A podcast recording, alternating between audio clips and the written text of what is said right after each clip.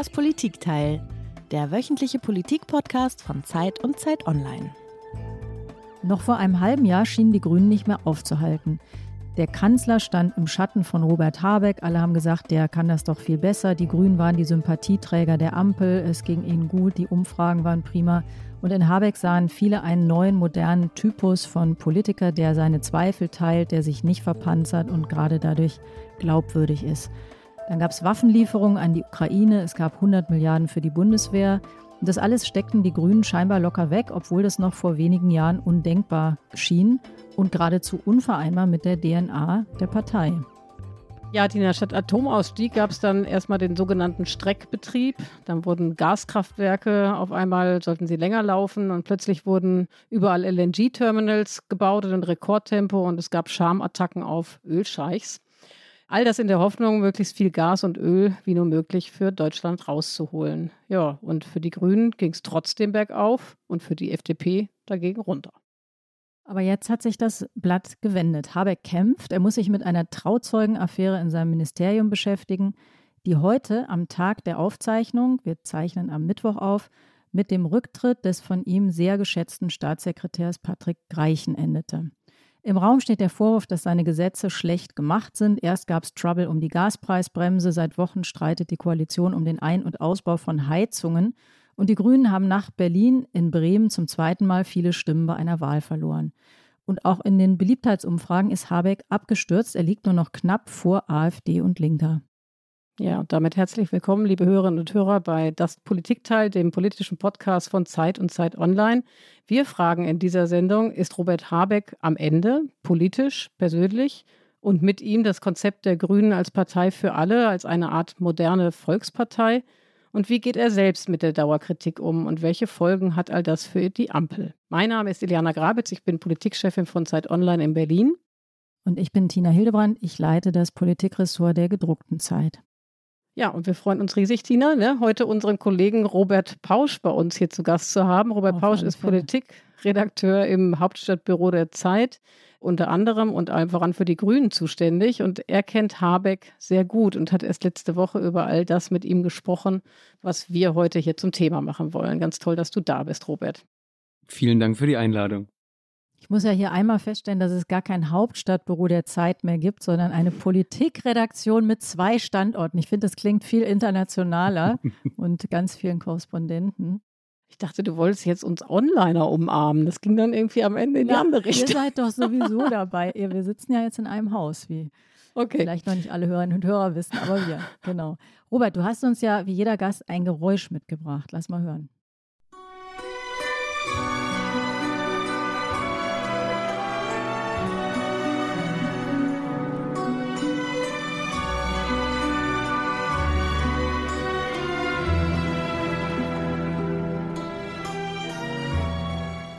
Das war jetzt was für Konnoisseure, ne? Ja, ich habe es aber tatsächlich erkannt. Sehr gut. Willst du es sagen, Robert, was es war?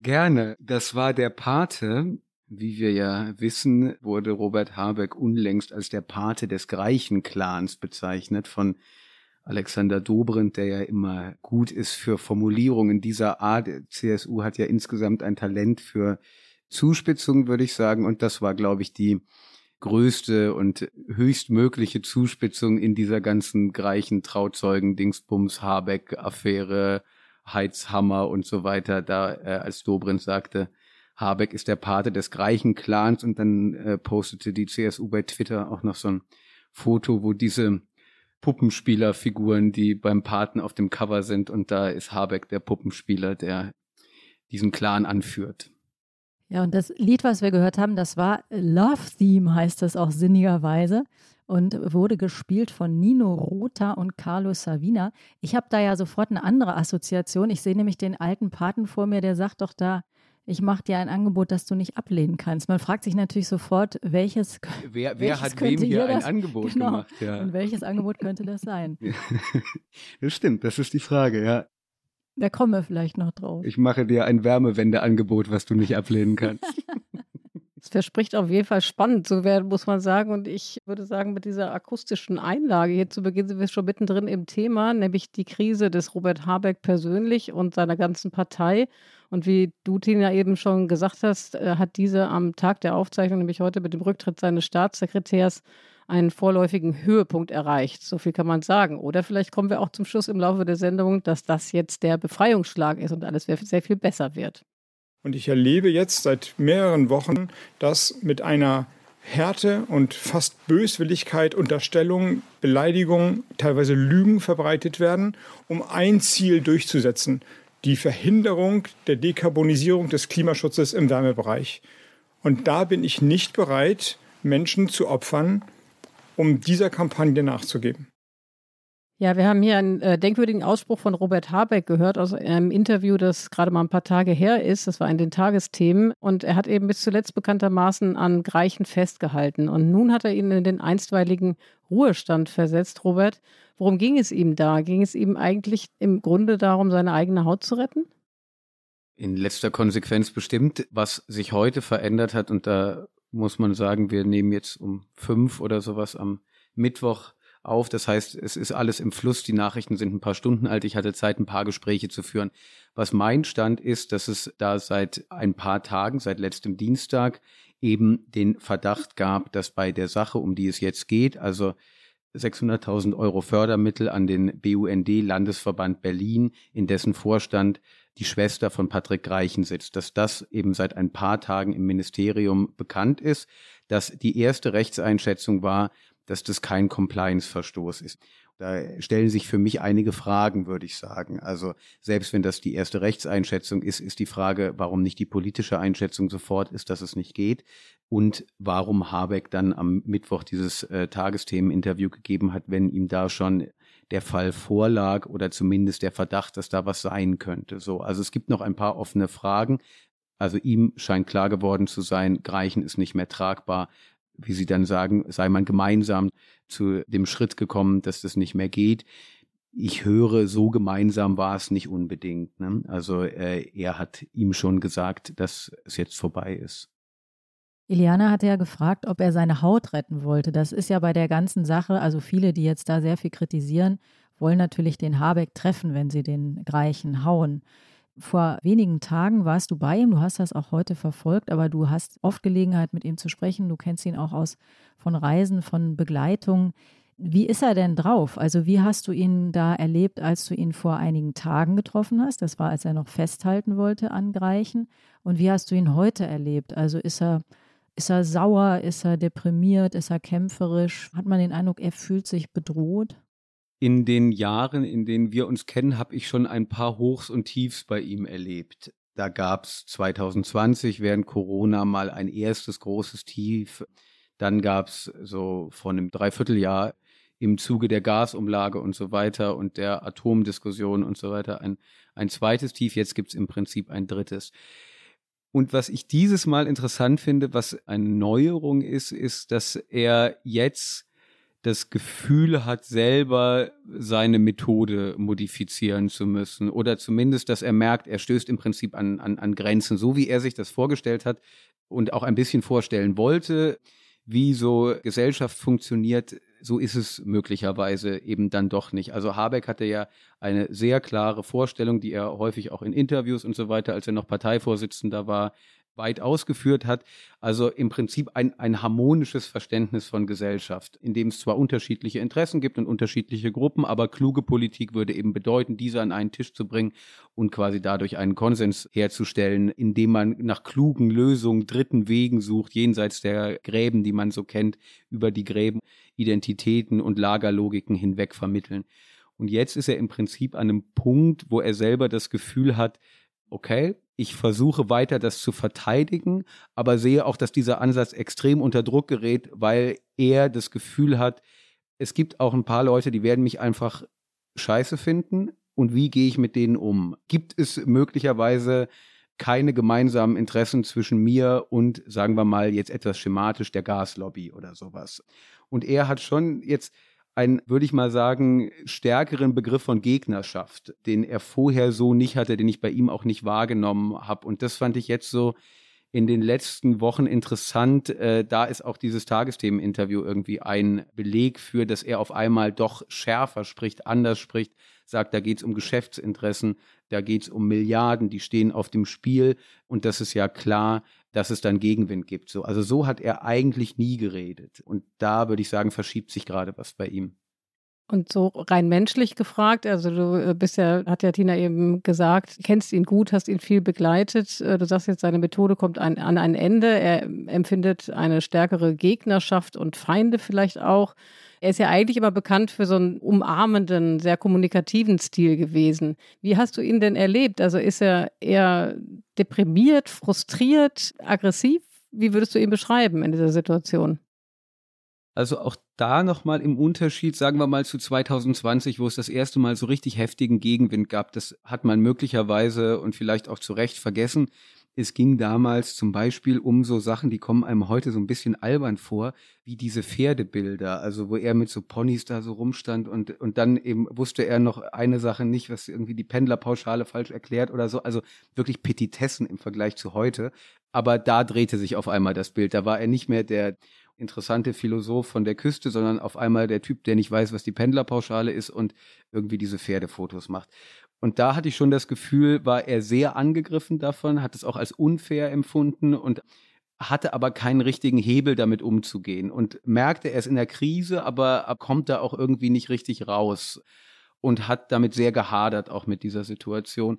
Das hatte ich jetzt einen anderen Eindruck von ihm. Also ich hatte das Gefühl, dass er weniger darüber nachdenkt, dass die anderen böse sind, also es geht weniger um die Gemeinheit der anderen, sagen wir mal so, sondern es ist im Prinzip eine neue Analyse der Lage, in der eben, wie ich eben gesagt habe, es stärker um die Interessen der Gegenseite geht, wo er sich auch vorgenommen hat, darüber stärker zu reden. Zweite Neuerung, Klimapolitik eben auch eine Machtauseinandersetzung ist, bei der es nicht immer harmonisch zugeht, so. Und dadurch wirkte er auf mich aber auf eine Weise fokussiert. Also er wirkte nicht jetzt niedergeschlagen auf, äh, was ich auch eigentlich gedacht hätte. Äh, es waren ja irgendwie doch wüstere Wochen für ihn, aber im Prinzip, wir hatten irgendwie eine gute Stunde, anderthalb Stunden Zeit zu reden. Da habe ich ihn fokussiert, ist glaube ich das richtige Wort. So, so habe ich ihn wahrgenommen und ein bisschen wütend. Heißt es denn wirklich, das finde ich fast ein bisschen überraschend, wenn du sagst, das ist eine neue Analyse, dass er sich das wirklich bisher anders vorgestellt hat. Also dass ihm wirklich vorher nicht klar war, da geht es um Veränderung, um Gewohnheiten, aber auch natürlich um Interessen. Das schon. Also ich erinnere mich, dass wir vor dem Wahlkampf oder das war auch 2020 irgendwann so im Umfeld dieser, dieser Wahl darüber geredet haben, wie man einen Veränderungswahlkampf führen kann. Und das ist immer ihm auch klar gewesen, dass das eine Herausforderung ist, weil das immer Stress heißt und im Prinzip sagen wir mal so, man die Veränderungsbereitschaft auch nicht überschätzen sollte von Menschen und Gesellschaften. So. Aber trotzdem hatte er da im Prinzip eine eher optimistische Analyse, dass wenn man quasi eine optimistische Gegenwartserzählung und Zukunftserzählung den Leuten gibt, dass es da auch die Möglichkeit gibt, dass es tatsächlich eine positive Energie entsteht mein Eindruck ist schon, dass er stärker in Gegnerschaften denkt im Moment und sagt immer, hat er jetzt auch gesagt, als wir geredet haben, es geht darum, eine Debatte möglich zu halten und sagt, es ist richtig, dass man über diese Wärmewende diskutiert, es ist auch richtig, dass man über Greichen diskutiert, aber es darf eben nicht beides miteinander vermengt werden. Und er bemüht sich eben weiter, dieses, also was er ja immer sehr stark gemacht hat, die Gegenseite nachzuvollziehen und so weiter. Da sagt er, das, das will ich weiter versuchen aber sehe eben auch, also ich paraphrasiere jetzt mal, sehe eben auch, dass das auch Grenzen hat, so dieser Modus und dass es auch Grenzen hat in dem, wie man mitnehmen kann. Und da würde ich sagen, ist es, ist es eben schon eine relevante Neuerung. Und gleichzeitig hat er ja einen großen Imageverlust erlitten in den vergangenen Monaten. Ne? Also er rangierte zu Beginn der Ampel, war immer einer der beliebtesten Minister aus der Regierung und inzwischen trauen ihm, glaube ich, nur noch 30 Prozent in Umfragen zu, dass er einen guten Job macht. Hättest du als Grünen-Kenner das erwartet, dass er so einen Abwärtskurs hinlegen würde? Also ich glaube, was man sieht, in den letzten Jahren ist, dass das einfach sehr zyklisch ist. drei Jahre, drei Abstürze ist irgendwie und eben auch drei Höhenflüge. Ne? Also ich war ehrlich gesagt so ein bisschen verwundert, als im letzten Jahr so um diese Zeit, da war ja wieder ein totaler Habeck-Hype, aber so ein bisschen als hätte man vergessen, was man anderthalb Jahre oder zwei Jahre zuvor gehypt hatte, weil das war ja genau das Gleiche. Also schon zwei Jahre zuvor war überall zu lesen, Habeck kann so toll erklären, ist so ein guter Kommunikator, ist eine neue Art der Politik. Dann gab's diesen Niedergang, dann war er Minister, machte das in diesen Kriegsmonaten am, am Anfang nach Meinung von vielen Leuten sehr gut. Und es war wieder genau die gleiche Welle des Hypes und danach kam die Welle des Niedergangs. Also ich würde sagen, man hat gute Gründe zur Annahme, dass sowas eben tatsächlich zyklisch verläuft und was gerade an seiner Person aber besonders stark ist. Ne? Also sagen wir mal, bei Scholz gibt es diese Ausschläge nach oben und nach unten nicht. Wobei, wenn du sagst, man darf das, also seine Argumentation ist, man darf das nicht vermischen, die legitime Kritik und die Greichensache, muss man natürlich sagen, genau das ist ja das Unglück an dieser Personalie, dass das halt in dieser Person eben faktisch vermischt ist, ne, weil der der Fachmann war. Gab es denn aus deiner Sicht jetzt irgendwie so einen Turning Point zu diesem zu diesem letzten Tief. Also wir erinnern uns ja noch, wir waren ja erst alle in Sorge, ob wir über den Winter kommen. Dann waren wir ganz stolz und waren auch stolz auf Habeck und auf das Wirtschaftsministerium, auf uns selbst, dass wir da gespart hatten. Und das war ja auch seine Leistung. Und dann ging es aber ja jetzt schon länger bergab. Gibt es da eigentlich so einen Punkt, wo man das festmachen kann? Der, der Tankrabatt oder die, du hast das am Anfang erwähnt, es gab ja auch die Gaspreisbremse, die war auch schon nicht ganz gelungen. Oder ist das jetzt mit diesem berühmten sogenannten Heizgesetz eigentlich erst so richtig in die Grütze gegangen? Wenn ich einen Punkt herausgreifen müsste, wäre das die Entscheidung zu den Atomkraftwerken. Weil ich glaube, da ist extrem viel schiefgelaufen bei den Grünen. Wenn man sich die Monate vorher noch mal anguckt, wovon haben die Grünen profitiert, dann war das immer die Erzählung, wir sind bereit, unsere eigenen Grundsätze zu hinterfragen. Wir sind eine Partei, die in Krisensituationen pragmatisch agiert, wo immer so ein bisschen mitschwang und die anderen sind so ein bisschen Ideologen und wir sind aber so eine moderne, flexible, situative Partei. Und bei den Atomkraftwerken war es einfach ganz anders und eben auch nicht richtig zu erklären. Also da hat man dann ja gesagt, es gab erst den Reservebetrieb, also sie sollten irgendwie vom Netz gehen, aber nicht ganz und dann den Streckbetrieb und so weiter. Und man merkte einfach, die Grünen rudern wahnsinnig rum, weil es hier nun tatsächlich um Glaubensgrundsätze von einem bestimmten Teil der Grünen gibt, auch einem bestimmten Kohortenteil, also eine generationelle Geschichte war das ganz, ganz klar da haben die Grünen zum ersten Mal so eine Tür aufgemacht. Und da sind natürlich die anderen freudig durchmarschiert, um zu zeigen, da seht ihr, das sind eben doch also wirklich die schlimmsten Ideologen. Und ich meine, es geht ja seitdem einfach seit einem halben Jahr oder noch länger in jeder Talkshow, wenn irgendein Grüner irgendwas sagt, sitzt Jens Spahn daneben und sagt, ja, aber ihr habt die Atomkraftwerke abgeschaltet und stattdessen die schmutzige Kohle ans Netz genommen. Und das ist einfach funktioniert seitdem die ganze Zeit weil eben auch was Wahres dran ist. Also weil in dem Punkt die Grünen nicht bereit waren, ihre Grundsätze zu hinterfragen und im Prinzip diese Methode Habeck, ne, das war ja sehr stark seine Methode, also Grundsätze hinterfragen, Tabus brechen und so weiter. Und in dem Fall haben sie es eben nicht so gemacht und da haben dann die anderen gesehen, wunderbar, da gehen wir rein. Und da hat sich was verändert aus meiner Sicht. Äh, es ist eben doch so, dass, dass die Grünen sich ja immer aus übermoralisch, aus, ähm, ja, aus die bessere Partei darstellen. Und da diese Doppelmoral zu fahren und so zu, zu tun, Doppelmoral sei doppelt so viel Moral, ähm, das, das regt die Menschen einfach auf. Robert Habeck ist der unfähigste Wirtschaftsminister in der Geschichte Deutschlands. Und bei den Grünen fällt mir nur eins ein, immer das Lied von Major Tom, völlig losgelöst von der Erde. So wirkt diese ganze Politik. Ja, das war eine Kaskade wüster Beschimpfungen, die in, äh, wie, wie immer in den Höhepunkt Markus Söder erreichte. Und da kommt ja immer dieser Moralvorwurf. Und ich frage mich, stimmt es denn eigentlich, Robert? Stört denn die Leute an den Grünen wirklich, dass die moralisch sind? Das würde ja auch heißen, dass alle anderen nicht moralisch sind ist es vielleicht einfach so, dass es auch um Interessen geht. Man hat was gespart, man möchte das jetzt nicht für eine Heizung ausgeben, weil man was anderes mit vorhatte, weil man das als für seine Rente sich vorgestellt hat. Ist das, was wir da gehört haben, beschreibt es die Sache zutreffend oder ist ein bisschen wild? Also ich weiß nicht, ich bin da immer skeptisch. Ich erinnere mich, dass ich auf CSU-Parteitagen war und das ist wirklich auch schon Jahre her, wo Markus Söder schon immer seinen Witz hatte, die Grünen haben nicht nur Moral, die haben sogar Doppelmoral, liebe Freundinnen und Freunde. Also diese Sache ist jetzt wirklich auch ein bisschen alt und man erzählt die eigentlich vor allen Dingen in der CSU immer wieder.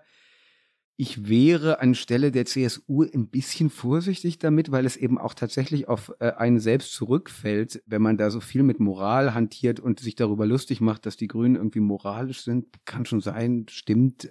Ich würde sagen, vor allen Dingen in der Außenpolitik stimmt's, aber das ist ja jetzt nicht das Thema. Also moralische Standards, sagen wir mal im Fall von Andreas Scheuer, der nun ja auch sich die ein oder andere Sache hat zu Schulden kommen lassen und daraus überhaupt keine Konsequenzen gezogen hat. Du sprichst von unserem früheren Verkehrsminister, müssen wir nochmal sagen. Exakt, der ja im Auftrag seines Parteivorsitzenden die Maut hier im Verkehrsministerium exekutieren sollte und da sehr, sehr viel Steuergeld verbrannt hat dabei. Wenn man da jetzt dann sagt, die Grünen sind so moralisch, stellt sich, finde ich, auf der anderen Seite die Frage, was ist mit euren äh, moralischen Standards? Ich glaube, das, was du gesagt hast, das ist tatsächlich der wichtigere Punkt für die Grünen. Also ich glaube, das Hauptproblem ist, dass Menschen ein instinktives Gespür dafür haben, ob die soziale Frage sowas ist, was man eben immer sagt, dass das auch ganz wichtig ist, damit die Leute, wie Ricarda Lang das mal zu mir sagte vor anderthalb Jahren, nicht bei unserem schönen Ökoprojekt weglaufen. Also sie hat damals schon gesehen, dass das ein Problem für die Grünen werden kann. Also, dass man im Prinzip nicht glaubt, dass die Grünen es damit wirklich ernst meinen. Und dann eben solche Sachen wie der berühmte Heizhammer und die Gasumlage. Zwei große Niederlagen für die Grünen und zweimal im Prinzip über das soziale Thema. Also zweimal kam der Vorwurf, die Grünen gucken nicht auf die kleinen Leute, sind eine Partei von Leuten, die sich das eben leisten können, die ihr Haus ökologisch modernisieren können oder es womöglich schon haben und wir müssen am Ende draufzahlen. So. Das ist ein Vorwurf, der einfach wahnsinnig gut verfängt und obwohl die Grünen darum wissen und obwohl sie seit langer Zeit die Analyse haben, dass man dort etwas machen muss, kriegen sie es nicht hin, glaubwürdig zu vertreten, dass sie tatsächlich eine Partei sind, bei der das Soziale mindestens so wichtig ist wie das Ökologische, sondern immer auf diese Weise werden sie aufs Kreuz gelegt. Und das ist schon faszinierend, finde ich. Aber sie wird ja nicht auch einen unauflösbaren Grundkonflikt in der ganzen Sache, weil äh, ehrlich gesagt, man kann das natürlich alles immer sozial abfedern, aber am Ende ist die Wahrheit, die wahre Botschaft ist halt hart zu ertragen. Ne? Also wenn ich den Klimawandel aufhalten möchte, dann muss ich verzichten und das kostet und Verbote nerven. Und im Grunde genommen, egal wie man es dreht und wendet, und selbst wenn wir alles abfedern, am Ende, wer ernst machen will, hat schlechte Botschaften zu verkünden. Und das nehmen die Wähler und Wählerinnen einem und der entsprechenden Partei entsprechend krumm, oder? Ich finde, die Frage dabei ist natürlich, wer muss verzichten? Und da waren die Grünen jetzt bei dieser Heizungsgeschichte auch einfach nicht gut auf dem Platz. Ne? Das muss man, glaube ich, sehr klar so sagen, dass als dieser Gesetzentwurf da durchgestochen wurde und bei der Bildzeitung landete und so weiter, wenn man ja weiß, bei der Gasumlage wurden wir eben schon mal auf genau diese Weise schwer attackiert und haben es im Prinzip verloren.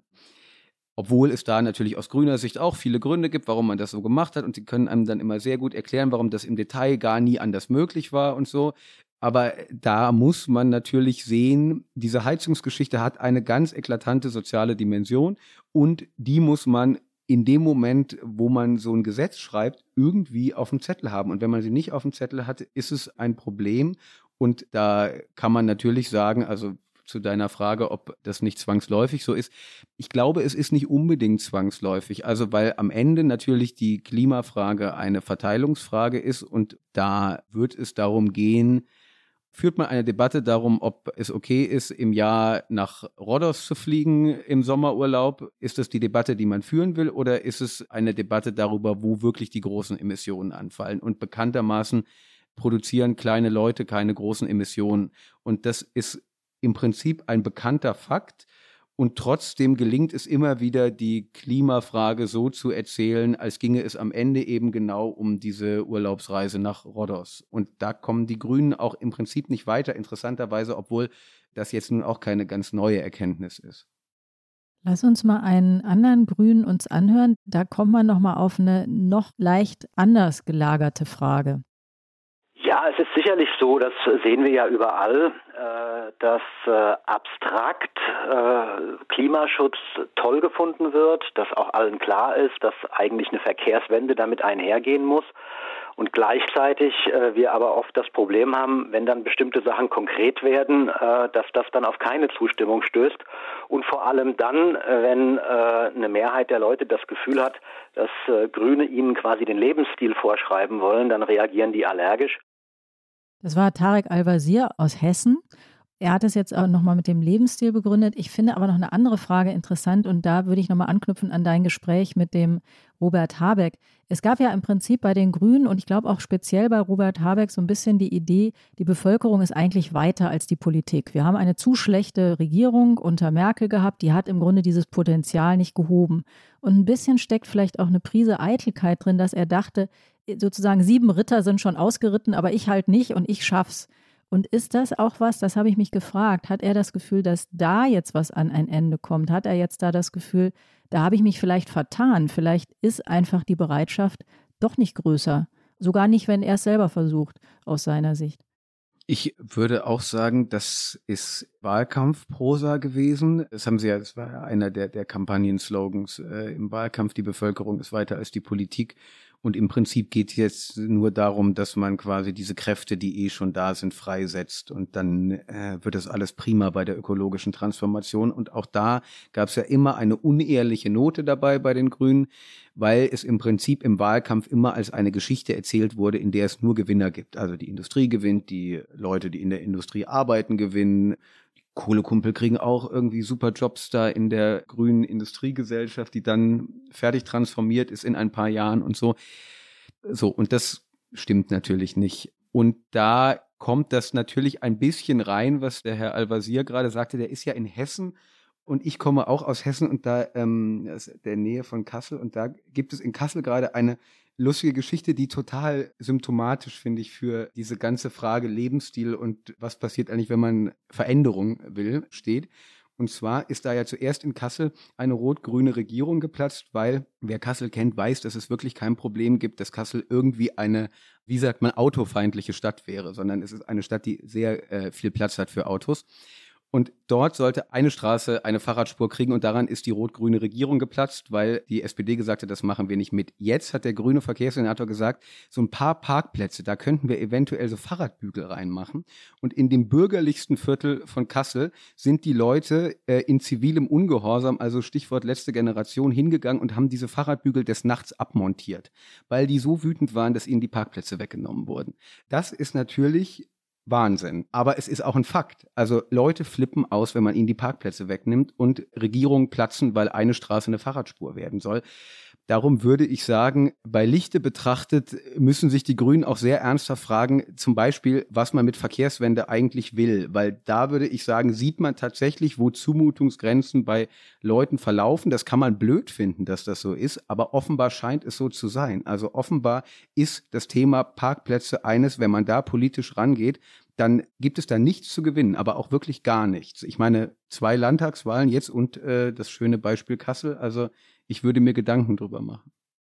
Das ist ja zwei äh, Dinge genannt. Einmal, dass das Gespür manchmal fehlt für die Grenze des Zumutbaren und dann an anderer Stelle da mit Blick auf das Gebäudeenergiegesetz, also das Heizungsgesetz, dass das einfach nicht gut gemacht war, ja, was wir ja auch schon bei der Gasumlage hatten, also dass jetzt im Fall des Heizungsgesetzes die soziale Abfederung nicht mitgedacht wurde.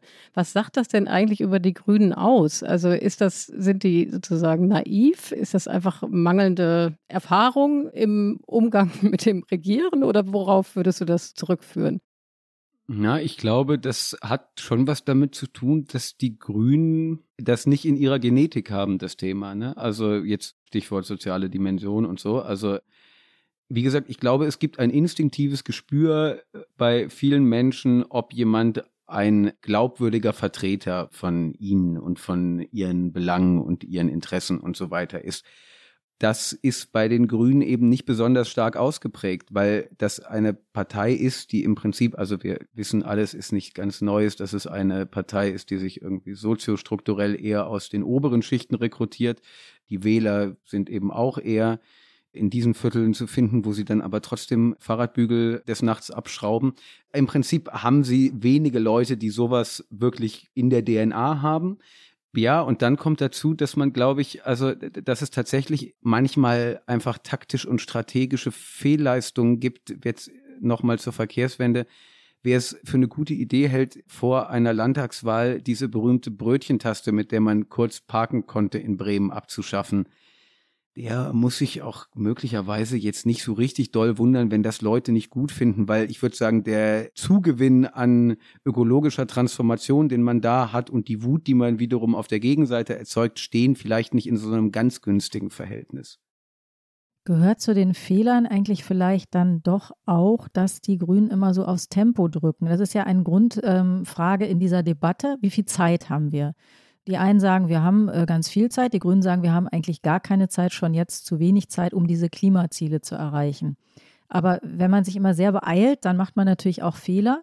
Also ich habe jemanden gesprochen in den letzten Tagen aus der SPD, also nicht aus der FDP etwa, der sagte eben auch, naja, wir haben da ein Riesending eigentlich hingelegt, was mit riesigen Veränderungen einhergeht, in einem sehr unmittelbaren häuslichen Bereich der Leute. Und wir hatten auf keine der konkreten Fragen darauf eine Antwort. Das geht ja über die Frage, feder ich so sozial ab, hinaus. Und ich frage mich ein bisschen, ob die Grünen sich mit diesem Tempo, Tempo vielleicht da auch gar nicht so einen großen Gefallen tun, weil die Frage tatsächlich man sich natürlich stellen kann, ob die, die Einhaltung der Klimaziele wirklich davon abhängt, ob man das jetzt im Mai oder im Juli verabschiedet. Ja, ich würde sagen, da mag in der Beobachtung was dran sein, finde aber auch, also man kommt da an so einen interessanten systematischen Punkt, glaube ich, weil die Grünen sind im Prinzip nach dieser Lesart irgendwie für diese Transformation hin zu Klimaneutralität, was ja übersetzt bedeutet nichts anderes als zum einen Verträge einhalten, Verfassungsgerichtsurteile so nehmen, wie sie sind, nämlich ein richtiges Urteil, nachdem sich die Politik auf eine Weise richten muss, etwas pathetisch gesprochen Lebensgrundlage erhalten. Dafür sind sie irgendwie einfach verantwortlich. Und die anderen gucken eben, dass das nicht so schnell geht und dass das irgendwie auch alles seine Ordnung hat und so weiter und machen halt nie Tempo. Ne? Und das ist schon auch ein Problem in dieser Regierung. Also sagen wir mal, die ambitionierten Vorschläge der deutschen Sozialdemokratie, wie man Klimaschutz und Soziales miteinander so versöhnt, dass es eben sowohl die kleinen Leute nicht, nicht überfordert, äh, aber auch den Pariser Klimazielen Rechnung trägt, die habe ich jetzt auch noch nicht so wirklich gehört. Also ich finde, die SPD macht sich da eben auch ein, einen schlanken Fuß, durchaus auch aus taktischen Gründen, weil es ja schön ist, wenn die Grünen diese ganzen Veränderungssachen machen müssen, die tendenziell unpopulär sind und man dann selber sagen kann, jetzt aber mal halblang und aber hier bitte gucken und so weiter. Da gibt so eine gewisse Unwucht in dieser Sache, glaube ich. Nichtsdestotrotz würde ich sagen, also wenn eine Partei 16 Jahre lang nicht regiert hat, merkt man denen an, dass sie manchmal zu viel wollen. Einsatz dazu, ich glaube, dieser 30-Stunden-Koalitionsausschuss, da gehen die Grünen am Ende, der ist jetzt fünf Wochen her, wirkt auch schon wieder wie fünf Monate her, da gehen die Grünen am Ende, glaube ich, mit der Erkenntnis raus, dass sie Sachen hochgezogen haben als Konflikt, die sie nicht gewinnen konnten und eben tatsächlich sich ein bisschen verzettelt haben. So. Und ich glaube, das kann eine, eine Sache sein, die einem passiert, wenn man eben lange nicht regiert hat. Die SPD hat nun sehr lange regiert. Daraus entstehen bestimmte Vorteile, dass man handwerklich strategisch bestimmte Sachen gut kann, aber möglicherweise sich es auch ein bisschen gemütlich gemacht hat, würde ich sagen, und eben nicht mehr so eine Dringlichkeit verspürt, die die Klimakrise nun einfach in sich trägt. So und da äh, würde ich sagen, ist es ein bisschen sowohl als auch.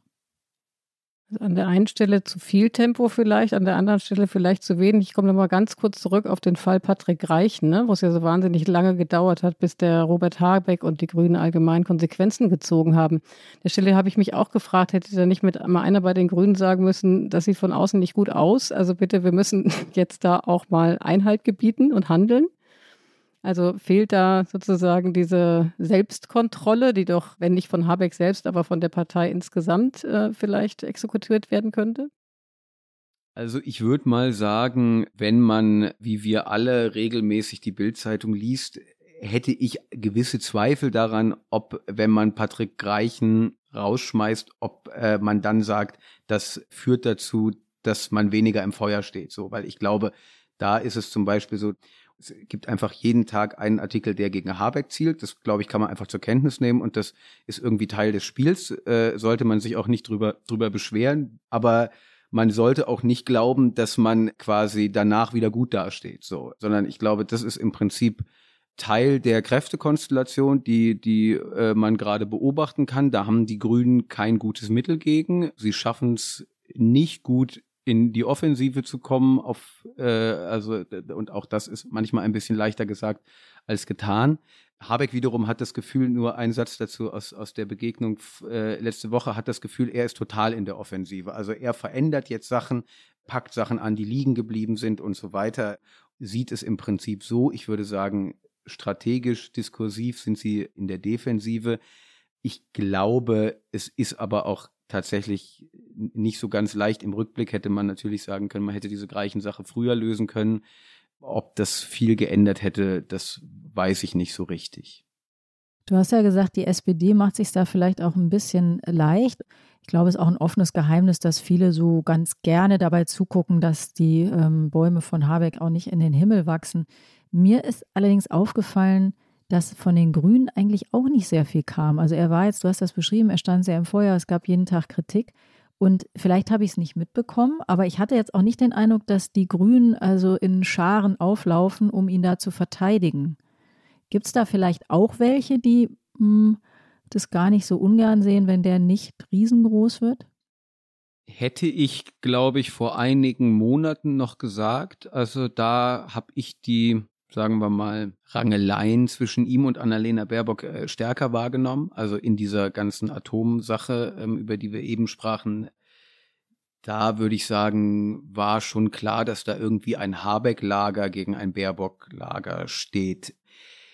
Das sehe ich jetzt nicht so ganz so, weil die Grünen, glaube ich, schon sehen, dass sie insgesamt einfach verlieren und dass man, wenn man am Ende bei 12 Prozent steht, es auch keine Kanzlerkandidatur von Annalena Baerbock mehr gibt, sondern möglicherweise gar keine. Da ist mein Eindruck eher, dass es schon auch eine Gratwanderung für die Grünen gerade ist, wie man mit sowas umgeht. Weil wie springt man jemandem gut bei? Man kann dann irgendwie sagen, man kann die zurückweisen, die Angriffe oder so. Aber damit macht man sich natürlich auch, also begibt man sich rein in dieses Mario Chaya, der Generalsekretär der CDU, hat was Doofes gesagt. Ähm, Spiel, was die Grünen fraglos auch gerne spielen und immer mal wieder machen und gegen Volker Wissing und andere da natürlich auch immer dabei sind. Aber wenn du da jetzt quasi zu sehr Habeck verteidigst, dann kommst du eben auch schnell in diese Rolle, in der die Grünen äh, es sich im Wahlkampf 2021 sehr bequem gemacht haben, nämlich diese Opferrolle. So, also da war ja sehr beliebt bei den Grünen zu sagen, die anderen sind alle irgendwie Trump und Schlimmeres und irgendwie ist eine Gefahr für die Demokratie, wie hier mit Annalena Baerbock umgegangen wird. Also die Grünen haben eine Tendenz, wenn sie sich wehren, extrem mimosenmäßig zu sein. Ich glaube, das wissen die eigentlich auch und klingen dann immer so ein bisschen weinerlich. Also und, und ich glaube, es ist tatsächlich nicht so ganz leicht und für die Grünen insbesondere, weil sie, glaube ich, mit sowas wenig Übung haben und keinen guten Weg. Es ist viel über die Grünen allgemein gesprochen. Was ist denn mit Annalena Baerbock herself? Also freut sie sich vielleicht insgeheim, dass sie jetzt doch vielleicht wieder ein bisschen mehr Chancen haben könnte, wenn es denn so kommt und die Partei sich insgesamt erholt, äh, dass sie eben in die Richtung der Pole Position für eine Kanzlerkandidatur kommt? Glaube ich in dem Fall nicht so sehr. Also es gibt ein Konkurrenzverhältnis zwischen den beiden, das ist völlig klar. Das war interessanterweise aber eher in Momenten der Stärke für die Grünen war es ein Problem, weil da war ein bisschen unklar, wer ist denn jetzt die Nummer eins? Die Frage ist immer noch unklar, aber sie stellt sich, würde ich sagen, weniger akut, weil die Grünen wissen jetzt in Wahrheit, wenn die jetzt noch anfangen, so eine interne Geschichte, also es ist einfach ein dover Zeitpunkt, um jetzt zu sagen, ist es nicht ganz gut, wenn Habeck schlecht dasteht, weil dann stehe ich vielleicht ein bisschen, also das ist so, sie steht wahrscheinlich gerade ein bisschen besser da, aber, aber um welchen Preis? Also um Preis, dass da die gerade bei 14 Prozent rumkrebsen. Und wie gesagt, ich glaube, du musst dann auch irgendwann, wenn wir jetzt, sagen wir mal, wir haben jetzt die Situation ein Jahr vor der Wahl 2025, also mit 14 Prozent musst du nicht über einen Kanzlerkandidaten reden und auch nicht über eine Kanzlerkandidatin, dann kannst du es vergessen. Darum glaube ich, haben die jetzt eher ein Interesse daran, dass dieses ganze Projekt ökologische Transformation, was Habeck ja nun mal verantwortet, nicht völlig zerschossen wird, damit man überhaupt wieder in der Lage ist, über Kanzlerkandidaten reden zu können. So würde ich es beschreiben. Lass uns noch mal kurz auf das kommen, was jetzt da den ganzen Ärger verursacht hat. Das äh, berühmte Heizgesetz, das war ja vom Kabinett beschlossen worden und danach hat dann der Finanzminister Christian Lindner eine Protokollerklärung abgegeben, dass die FDP das so nicht mitträgt und es weitere Veränderungen geben muss. Und ich glaube, die Fraktion der FDP hat dann 100 oder 101 Fragen geschickt, die alle beantwortet werden müssten, sonst würde sie vorher nicht zustimmen. Was sind das denn für Fragen? Ich kenne auch nur ein paar, ähm, aber das sind von sehr konkret bis sehr allgemein. Also sowas wie, haben wir überhaupt genug Strom und so. Mhm. Stromfrage kann man beantworten, dafür gibt es Modellrechnungen und so, aber es sind auch Fragen dabei, die im Prinzip nicht beantwortbar sind. Und ist das jetzt der Casus Belli? Also es gab ja jetzt schon verschiedene Spekulationen, das wird verschoben, also es wird gar nicht mehr verabschiedet vor der Sommerpause, also oder es wird, es startet später und dann gibt es unterschiedliche Vorstellungen darüber, ob, das 2025 sein könnte oder sogar 2027. Was hörst du denn da? Wird dieses Ding kommen in einer Weise, dass es noch äh, erkennbar ist? Oder liegt da wirklich so eine mögliche Bruchlinie? Das ist heißer, als es im Moment scheint. Und jetzt muss man ein bisschen abwarten, wie sich die nächsten Tage entwickeln. Also die Grünen haben im Prinzip und Habeck auch haben im Prinzip sehr klar gesagt, das muss vor der Sommerpause durch. Und das steht ja auch in dem Papier, auf dem sich dieser berühmte 30-Stunden-Koalitionsausschuss vor fünf Wochen geeinigt hatte. Da steht drin vor der Sommerpause. Also wenn Lindner jetzt sagt, ich habe das nie mitgetragen oder so, da steht schon ziemlich schwarz auf weiß. Eine interessante Frage ist, finde ich, hat Lindner seine Fraktion im Griff oder will er sie nicht im Griff haben? Es gibt bei der FDP ja auch Leute, die sagen, bei uns kannst du das gar nicht so top-down führen, weil wir ja nun eine liberale Partei sind mit starken Individualisten und so weiter. Das ist auch ein bisschen so eine Ausrede. Also ich glaube, die FDP ist tatsächlich interessanterweise von allen drei Parteien die am wenigsten disziplinierte, dass auf dem Parteitag der FDP ein Antrag durchgeht, den Frank Schäffler federführend verantwortet hat das ist schon ein bemerkenswerter Vorgang. Da ging es um das Heizungsgesetz und Frank Schäffler hat im Prinzip die Linie der Partei bestimmt. Und Frank Schäffler, muss man wissen, ist eine eher randständige Figur in der FDP. Libertärer, eher rechter Parteiflügel. Der schon mal eine große Rolle in der sogenannten Euro-Krise gespielt hat. Genau und eine total umstrittene Figur in der Partei. Das wäre so ein bisschen, als ob die grüne Jugend den Kurs der Grünen auf dem Parteitag bestimmt. Ne? Also das ist äh, schon, finde ich, interessant zu sehen, dass dort im Prinzip die Parteiführung, und die hat das ja freundlich toleriert, aber das finde ich einen interessanten Vorgang bei der FDP. Das ist das eine. Darum unklar, ob die Fraktion, selbst wenn Lindner jetzt sagen würde, ich will, dass das vor der Sommerpause durchkommt, was er, glaube ich, nicht will, ob die FDP-Fraktion das mitmachen würde. Das Zweite ist, und darum kann es jetzt noch mal ein bisschen anders werden, also im Prinzip würde ich sagen, da liegt eine Gefahr der Zuspitzung auch für die Koalition drin. Allerdings muss man sagen, wenn der Heizungsstaatssekretär nicht mehr im Amt ist, ist auch ein bisschen die Frage, und das Gesetz soll ja noch ein bisschen modifiziert werden und so weiter, das muss ja irgendjemand in dem Haus machen. Also es kann auch sein, dass durch diese durch diesen Greichenrückzug im Prinzip dieses Problem zu Lasten der Grünen gelöst wird, nämlich indem man sagt, da ist ja gar keiner, der es bei euch federführend machen kann. Habeck hat auf der Pressekonferenz heute interessanterweise nochmal den Punkt stark gemacht, also gesagt vor der Sommerpause. Ich weiß es ehrlich gesagt nicht. Also ich, ich äh, sehe da, dass wir noch ein paar Wochen mit diesem interessanten Heizungsgesetz und den politischen Zuspitzungen zu tun haben werden. Ist das nur politisch wichtig, dass es vor der Sommerpause kommt? Also sozusagen vor allen Dingen für die Grünen, wie du es ja gerade gesagt hast, oder ist es auch so entscheidend mit Blick auf die Einhaltung der Klimaziele, was ja eigentlich das übergeordnete Ziel ist für das ganze Unterfangen? Überspitzt gefragt, was, was würden jetzt ein paar Monate noch warten und vielleicht auch nachbessern und die ganzen handwerklichen Fehler raushauen? Was würde das für einen Unterschied machen? Also ich glaube, aus Sicht der Grünen ist es vor allen Dingen eine politische Frage, bei der es aus deren Sicht darum geht, kann man sich auf Sachen, die man sich einmal versprochen hat, verlassen. So würden die es, glaube ich, interpretieren, weil nun mal in diesem Koalitionsausschuss nach langem Ringen, in dem die Grünen ja, ich habe es eben gesagt, mit sehr vielen Forderungen und Wünschen reingegangen sind und am Ende de facto nichts bekommen haben, außer dass es eben dieses GEG, e das Gebäudeenergiegesetz, vor der Sommerpause gibt. Wenn das nun auch nicht kommt, dann ist für die Grünen irgendwann ein Punkt erreicht, wo die sich, glaube ich, fragen, was ist denn unsere rote Linie eigentlich? Und ich glaube, irgendwie da in dieser Richtung kann eine rote Linie verlaufen. Wie gesagt, kann sein, dass sich jetzt das durch die Greichen-Sache nochmal ein bisschen anders darstellt.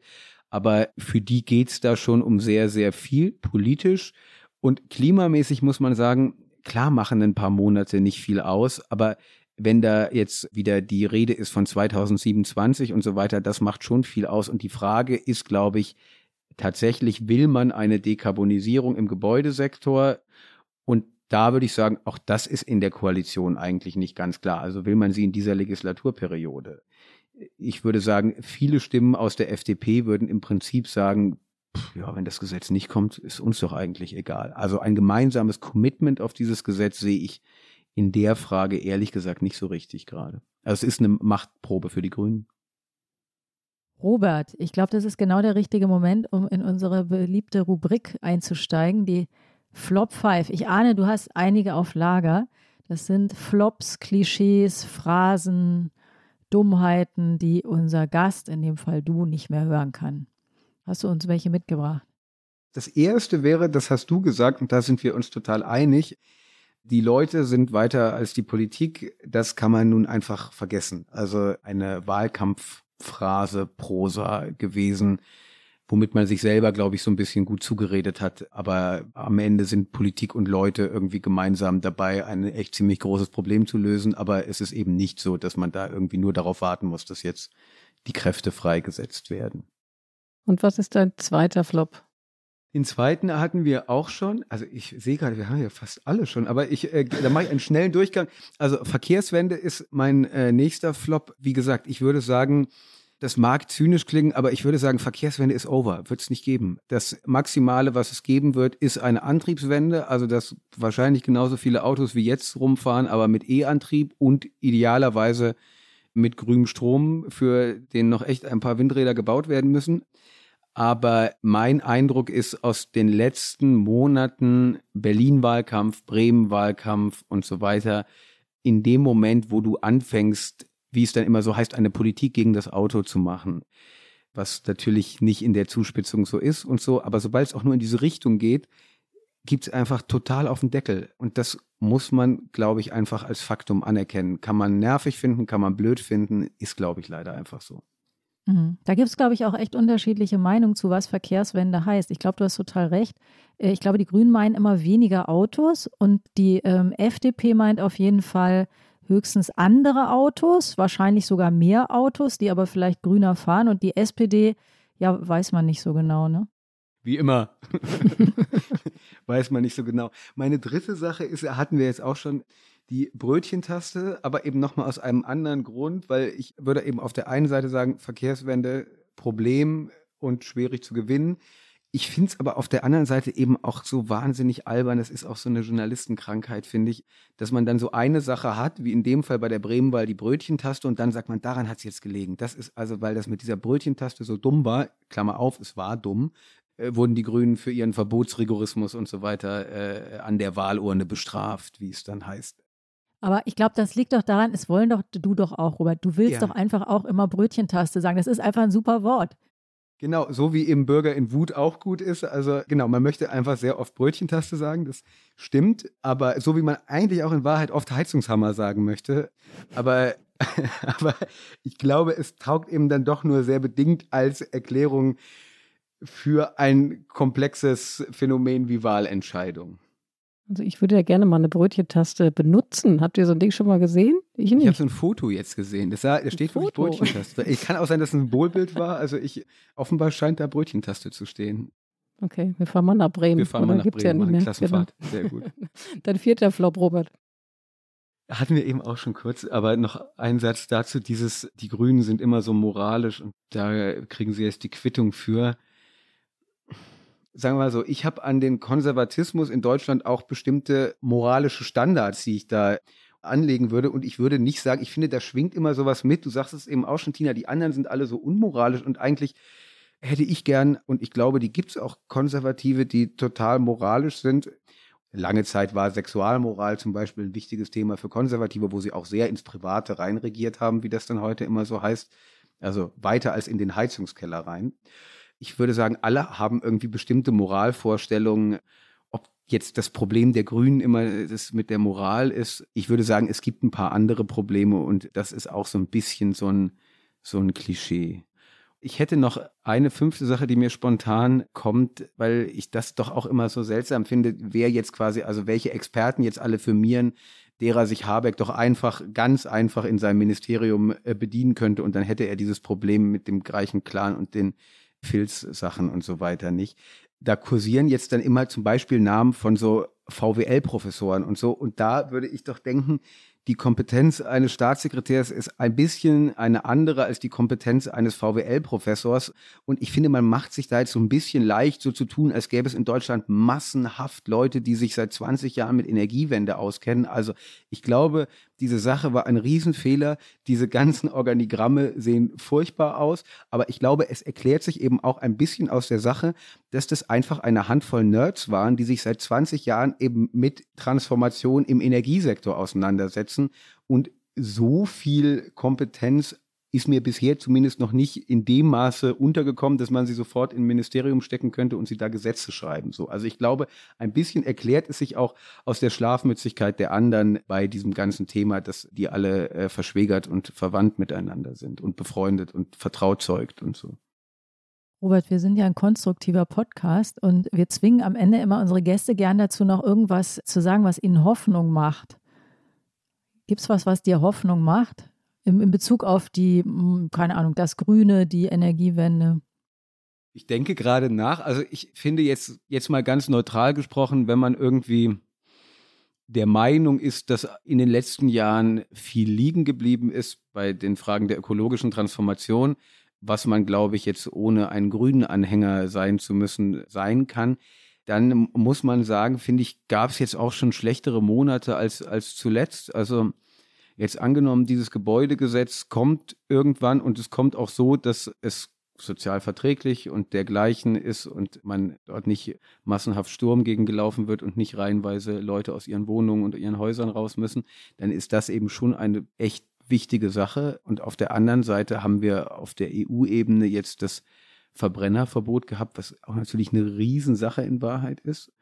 Das sind schon zwei echt große Bausteine in den letzten Monaten ist nicht so schlecht, würde ich sagen. Also man hat so ein bisschen das Gefühl manchmal, dass materiell ziemlich viel passiert und diskursiv, und das ist auch ein Grünproblem natürlich, hat man das Gefühl, dass alles ganz, ganz schlimm ist.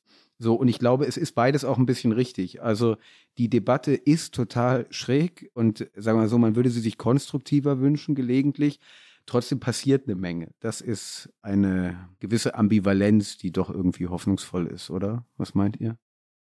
Das finde ich eigentlich einen guten Gedanken zum Schluss, oder Tina, dass man eben bei diesen ganzen schrägen Debatten, die wir hier beobachten, den Blick vielleicht nicht dafür verlieren sollte, dass klimapolitisch dann doch eben einiges passiert ist und wahrscheinlich auch noch passieren wird.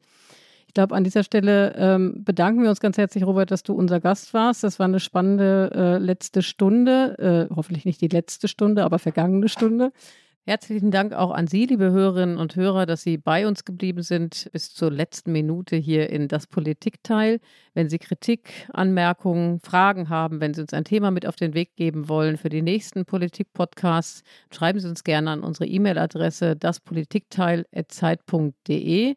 Und in der nächsten Woche, Tina, sind diesmal Peter Dausend und ich wieder hier hinter dem Mikrofon. Und ich freue mich sehr, denn der Peter, die Hörer und Hörerinnen werden es mitbekommen haben, war jetzt ein paar Wochen weg. Er war in Afrika in einem kleinen Kurzsabbatical und ich freue mich riesig, wenn wir wieder zusammen hier am Start sind. Wenn du das so sagst, dann stimmt das bestimmt. Wir wollen auch noch hinweisen auf zwei Dinge. Einmal gibt es ein Spezial unserer Kollegen von Was jetzt? Die machen, ein, haben, machen eine, eine sozusagen eine Sonderausgabe zum Mali-Einsatz. Das ist unbedingt hörenswert. Und wir wollen nochmal hinweisen auf den Podcastpreis. Da kann man nämlich abstimmen, auch für das Politikteil. Aber wo, Eliane? Ja, gut, wo genau. Also erstmal findet man das in der Folgenbeschreibung zu unserem Podcast, aber es ist auf der Seite www.deutscherpodcastpreis.de, wenn ich es richtig erinnere.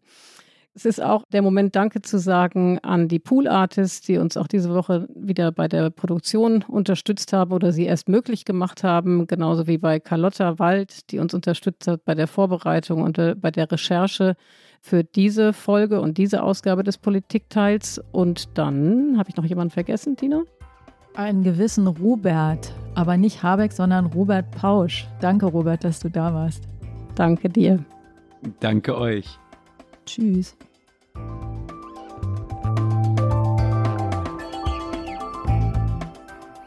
Das Politikteil ist ein Podcast von Zeit und Zeit Online, produziert von poolartists.de.